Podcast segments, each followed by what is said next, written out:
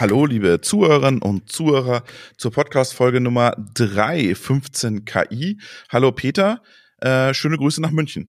Guten Morgen, guten Nachmittag, guten Abend, liebe Zuhörer. Guten Morgen, Robert.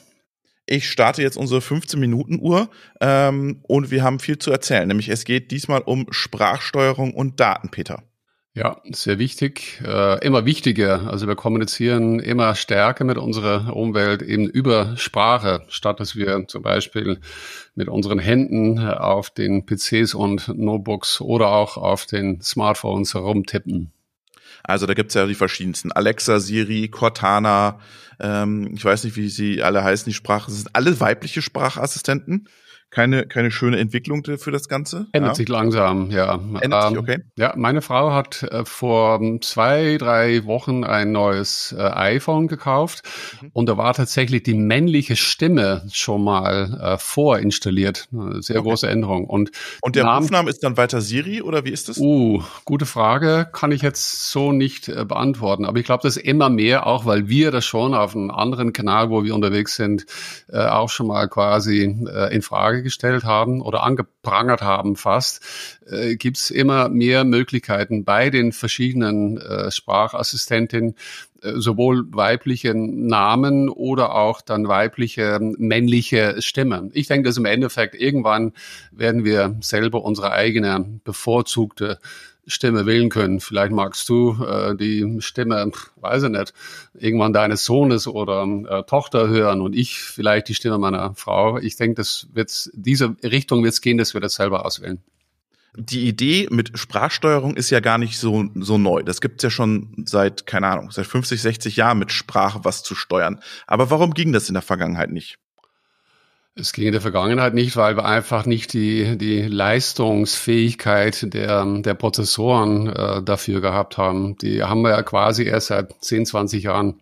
Mhm. Und wie, wie geht jetzt Sprachsteuerung? Wie, was ist das, was ist der Clou an der ganzen Technologie dahinter? Es sind eine Anzahl Schritten. In dem Rahmen, wo ich jetzt sitze und ich habe eine Anzahl Alexas und ich habe sie extra ausgestöpselt, weil sonst hätte sie jetzt schon reagiert. Warum reagiert Alexa und genauso Cortana, Google, Siri und wie sie heute alle heißen?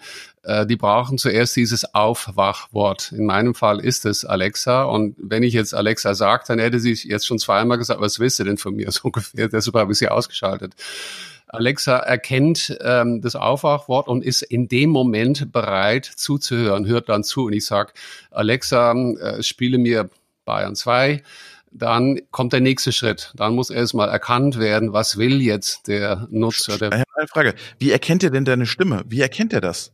Wie registriert er, dass der Alexa sagt, dass es das Aufweckwort ist? Das Aufweckwort äh, wird äh, erkannt, weil es ein Mikrofon gibt und dieses Mikrofon hört zu. Es nimmt also nicht, nicht auf, aber das Wort, was ich voreingestellt habe, das wird, das wird erkannt. Erst ab dem Moment wird es, es wird also aus einem Schlafmodus geweckt, in dem es zuhört, bis es Alexa hört.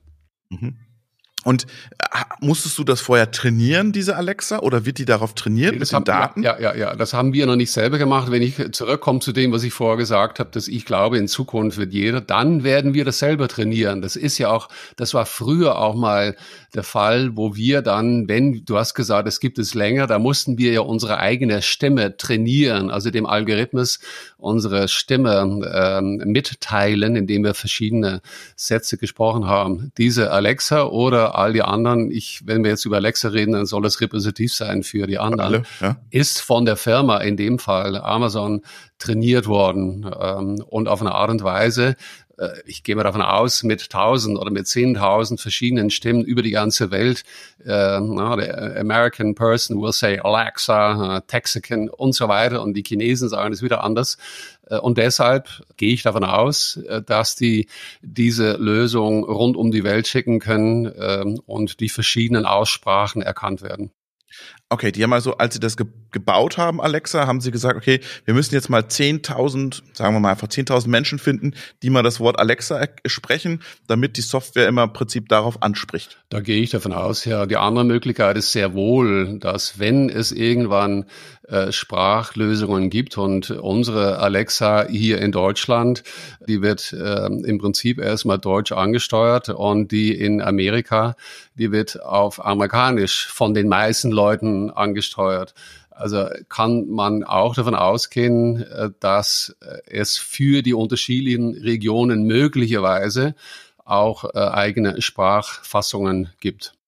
Okay, jetzt hast du erklärt, dieses Aufweckwort und jetzt sagst du ihr Spiel Bayern 2. Wie erkennt sie jetzt, was sie zu tun hat? Ja, genau. Und das ist dann, worum es geht, um ähm, Natural Language Processing, Verarbeitung natürliche Sprache ist das ganz große äh, Themengebiet. Wie kann ich erkennen? Also was passiert ist, dass die Sprache umgesetzt wird in Text, so als würde da jemand sitzen, ein Mensch sitzen und es aufschreibt muss erkennen, Alexa dann spiele Bayern zwei, drei Wörter und muss in dem Moment tatsächlich erkennen, was damit gemeint ist. In dem Fall ist gemeint, dass ich den Sender, den es hier in Bayern gibt, der heißt Bayern 2, dass ich den spielen, dass ich den hören möchte und Alexa muss das tatsächlich erkennen.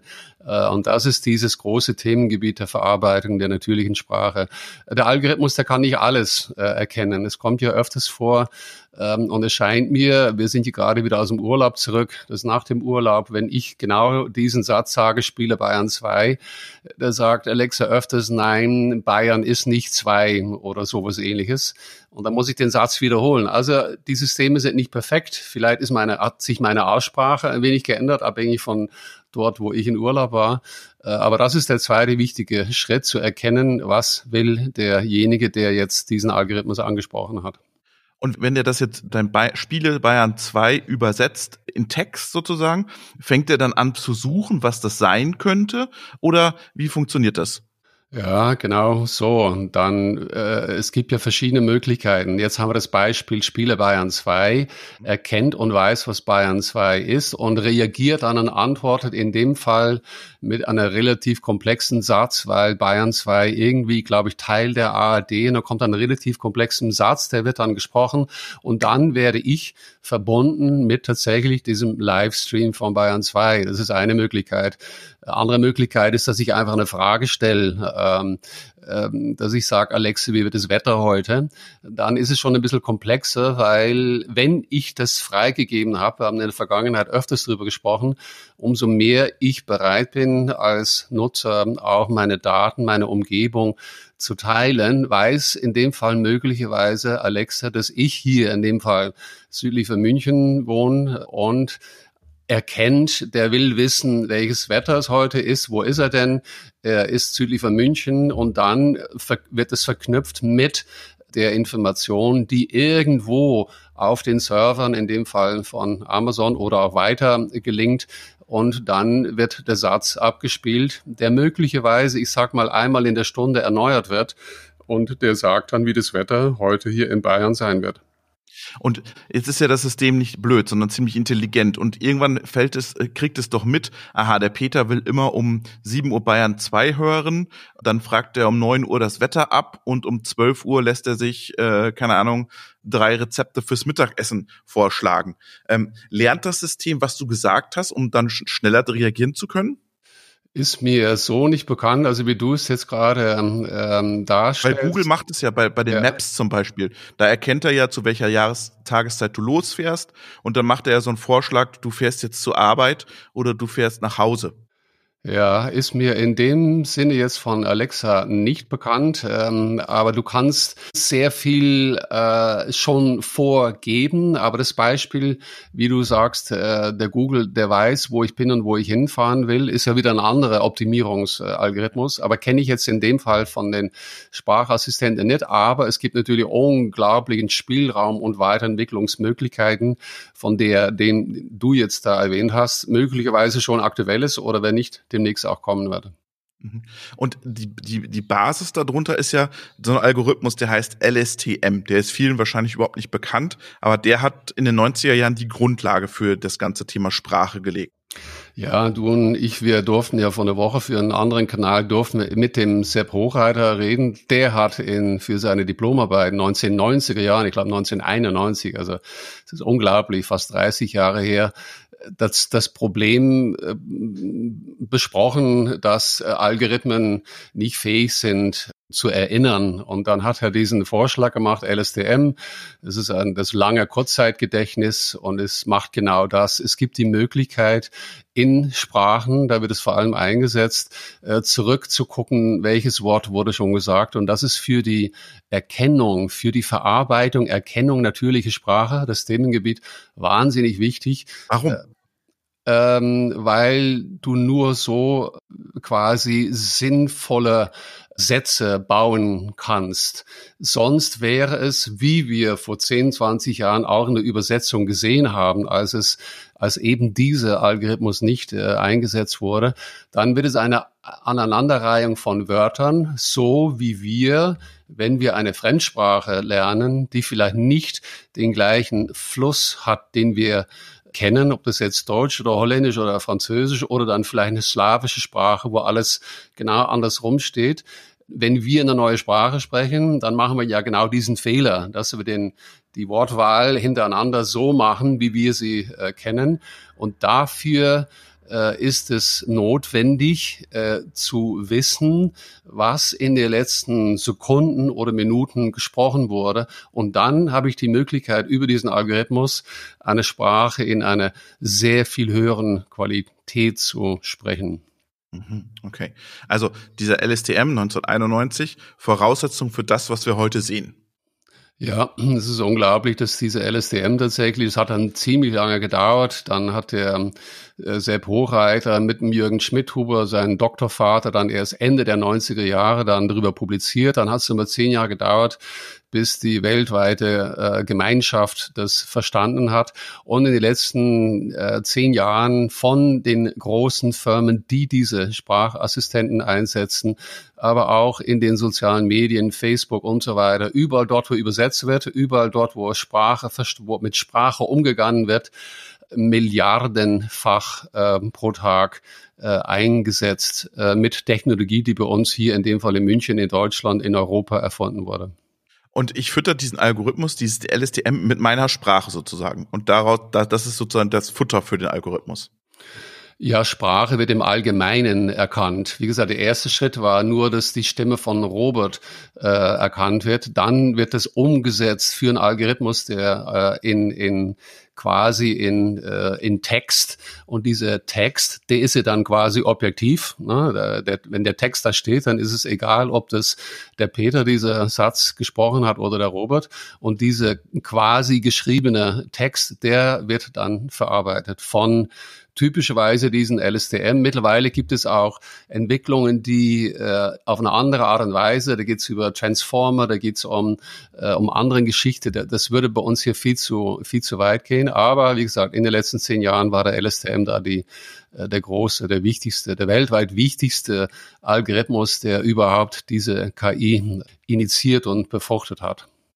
Jetzt erleben wir Alexa, Siri, Cortana, Google in vor allem in so B2C-Anwendungen und in so, sagen wir mal, Unterhaltungsanwendungen. Glaubst du, dass das Thema Sprachsteuerung noch mehr an Bedeutung gewinnt im Alltag ja, in den nächsten Jahren? Bin ich von überzeugt, ja. Manchmal ist es nervig, ich habe schon vorher gesagt, wenn wir nicht immer verstanden werden, dann denkt man vielleicht ab und zu, so jetzt mache ich das Licht wieder mit der Hand an äh, ich mache das jetzt nicht, weil ich sage dann, Alexa, na, ähm, Wohnzimmerlicht an.